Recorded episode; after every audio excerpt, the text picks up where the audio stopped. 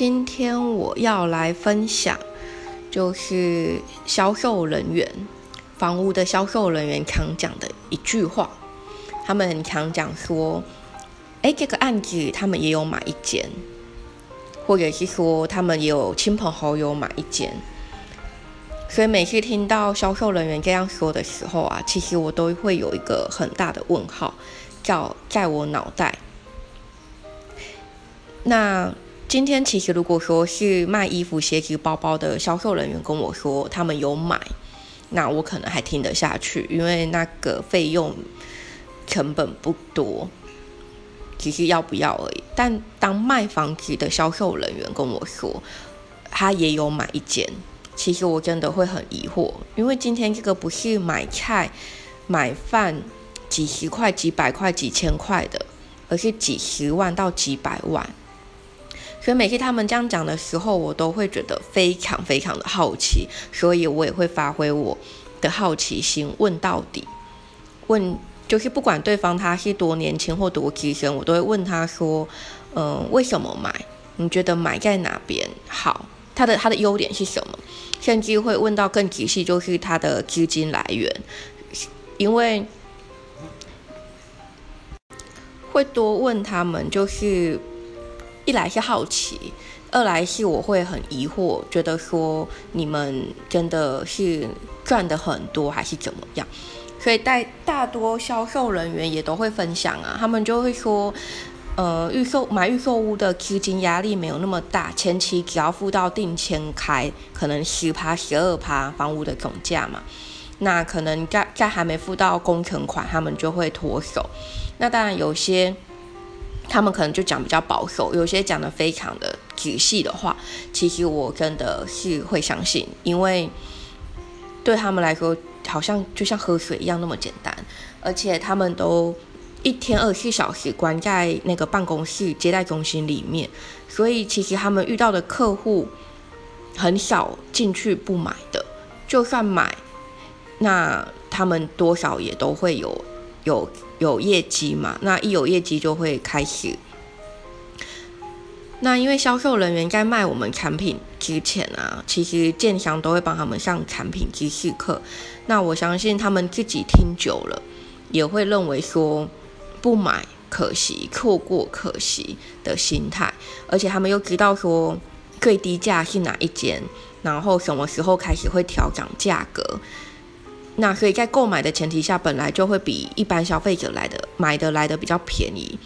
所以他们都会有觉得说怎么会有不买的道理。那再来就是销售人员，他们也深深知道说房产价格啊，对房产价格会有一个很高的敏锐度，而且他们能买的也就只有房子，甚至投资也就房子，因为毕竟每天接触讲解给客人听的时候，其实。自己讲久了，真的会被自己给洗脑了。其实对我来说，有一阵子刚开始看房子，看到之后真的会觉得，好像不买真的错过可惜。尤其是十几、二十几的小姐或销售人员这样讲，这样讲这个地区的好啊，这个地区这个房子的产品规格的好啊。其实那时候我真的有一度。每一间都想要去下定金，但还好没有，因为真的就是刚开始看，所以不懂。这样看久了，真的熟悉了，就觉得还是要自己有一个评估啦。那他们来说，其实他们对他们的销售人员来说，他们也没有时间去接触别的产业，所以一有钱就是买房子来存。好像也不奇怪，因为就好比我和不少销售人员聊天，他们的口径都蛮一致的，就是买股票从来没赚过。那一来是因为没时间做功课，再来就是股票要一直看，那对他们来说是没有那个时间的，因为他们一直要坐在办公室里面接客户啊，或者是说看资料啊，根本没有时间去，可能没有时间去很关心股票了。那当然也有听销售人员他们讲说，他们有些不是独资买的，是合资跟家人合资。那因为他们有第一手的价格，甚至知道最低的价格，所以都会狠狠的买下去，根本也不可能，不要说不可能，就是不常发生到有赔钱买的情况。而且他们也知道建商什么时候会开始调价格，所以第一次或是前销期，甚至在最前面的时间就会把房子买下来。那也有销售人员分享说，像某建商他们是不准自己员工买，买到第二户，那就算是用亲朋好友的名义买，或是亲朋好友来购买，那被抓到后，其实下砍下场跟惩罚也都蛮惨的。那有一次我去一间销售中心。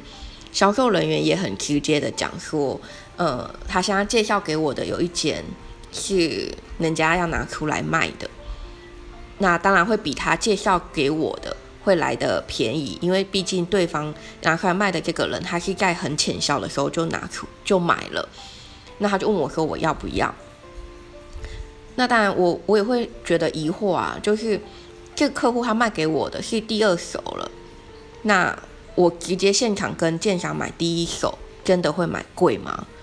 因为他们的意思是说，建商已经有调调涨价格了。那客户这边他是因为急急售有缺有缺钱，所以他不会卖的像建商这边那么贵。那我当然我也会心里有很多的问号，就是觉得说，我怎么提到这个案子不是你自己销售人员卖不掉，所以你拿来卖给客户，或者是说？你建商这边第一手价格，你自己有把价格拉高，让我要去买这个被人家缺资金的这个案子那个物件呢？所以当然当下我没有太多的说什么或是讲什么，我就去听他介绍。那他态度其实也蛮蛮不好的，就是认为觉得说啊你就是不买啊，你买不起啊，就是蛮急的把我给给。推出去，推到门口去，这样。好，那个题外话，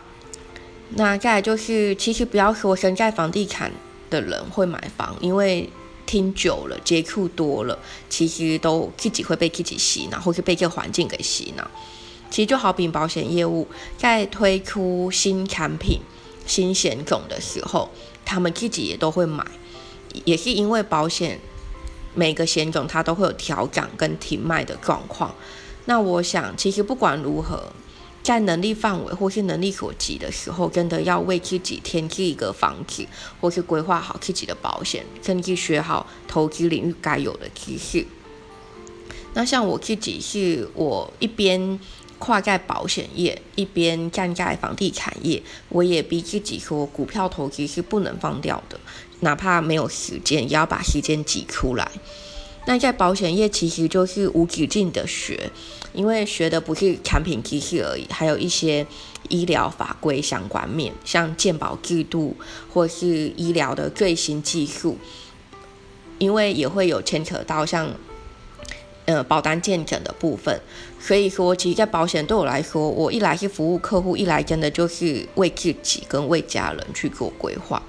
那在保险业，其实最常听到就是退休人生跟退休如何规划，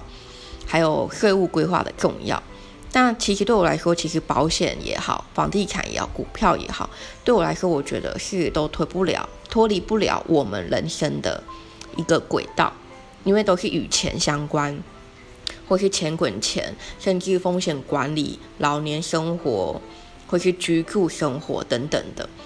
那我觉得好好的做好资产配置很重要，哪怕你的钱很少，那多少收入的比例要分配到哪边，我觉得这也是见仁见智。对我来说，其实我会觉得，嗯，与其把钱花在可能短暂的享受上面，不如把钱花在这种老年或未来你可能没办法工作或是没有收入的情况下，帮自己打造可能第二份收入。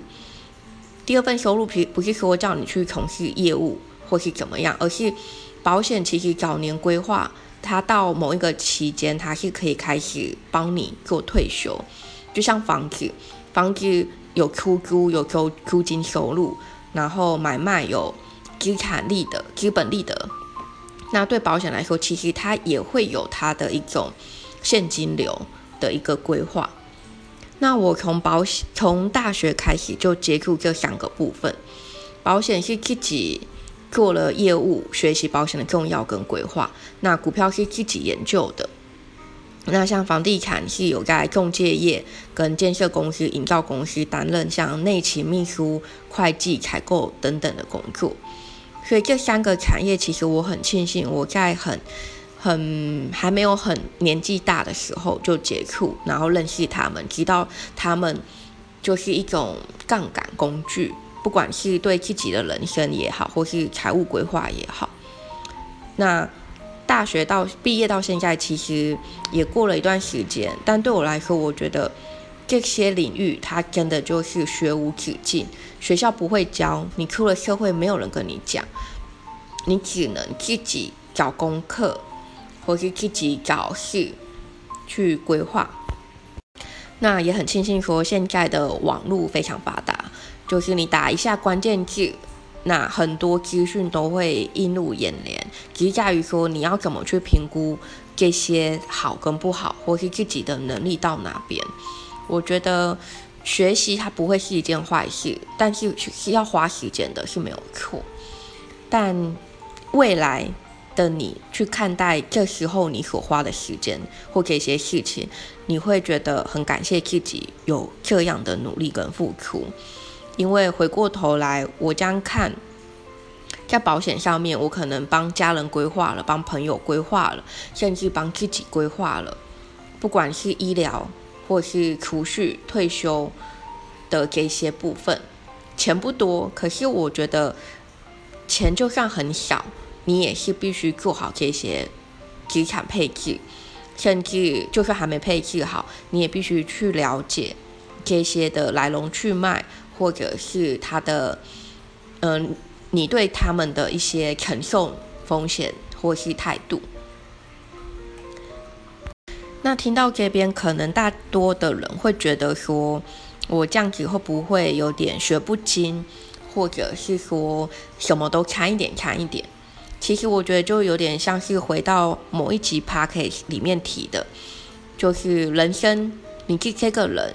其实就像是一间公司，它里面有分很多个部门，那每个人的公司，每个人的人生，你所分配的部门，重视的部门，其实都不一定。那对我来说，我可能这三个是我会去着重，我不会去排斥接触的。可能大多的人会觉得这三个是遥不可及，甚至需要很大的金金钱去投资才有可能的。但是我觉得，当你接触了、熟悉了、也了解了，你就会觉得这一切都没有那么的困难，反而会喜欢。喜欢不是在于说它可以帮你赚很多钱，而是在于说它可以帮助到你很多。尤其是当你没有办法工作，你有没有办法好好的去上班啊？工作，不管是因为你的心情好坏，或者是因为身体健康都好，就是这三个产业的规划，我觉得是可以好好的生根跟琢磨。那最后要再次提醒各位，就是投资的重要性跟选择的重要性。不管是买房子、买保险，或者是买股票，都是需要做一些事前作业，就是要该学什么、该吸收什么、该注意什么，其实都是很重要的。好啦，那也欢迎另在听的你们。来信分享你们的故事。以上感谢今天的聆听。那为了让我有持续分享的动力，也欢迎请我喝一杯咖啡哦。拜拜。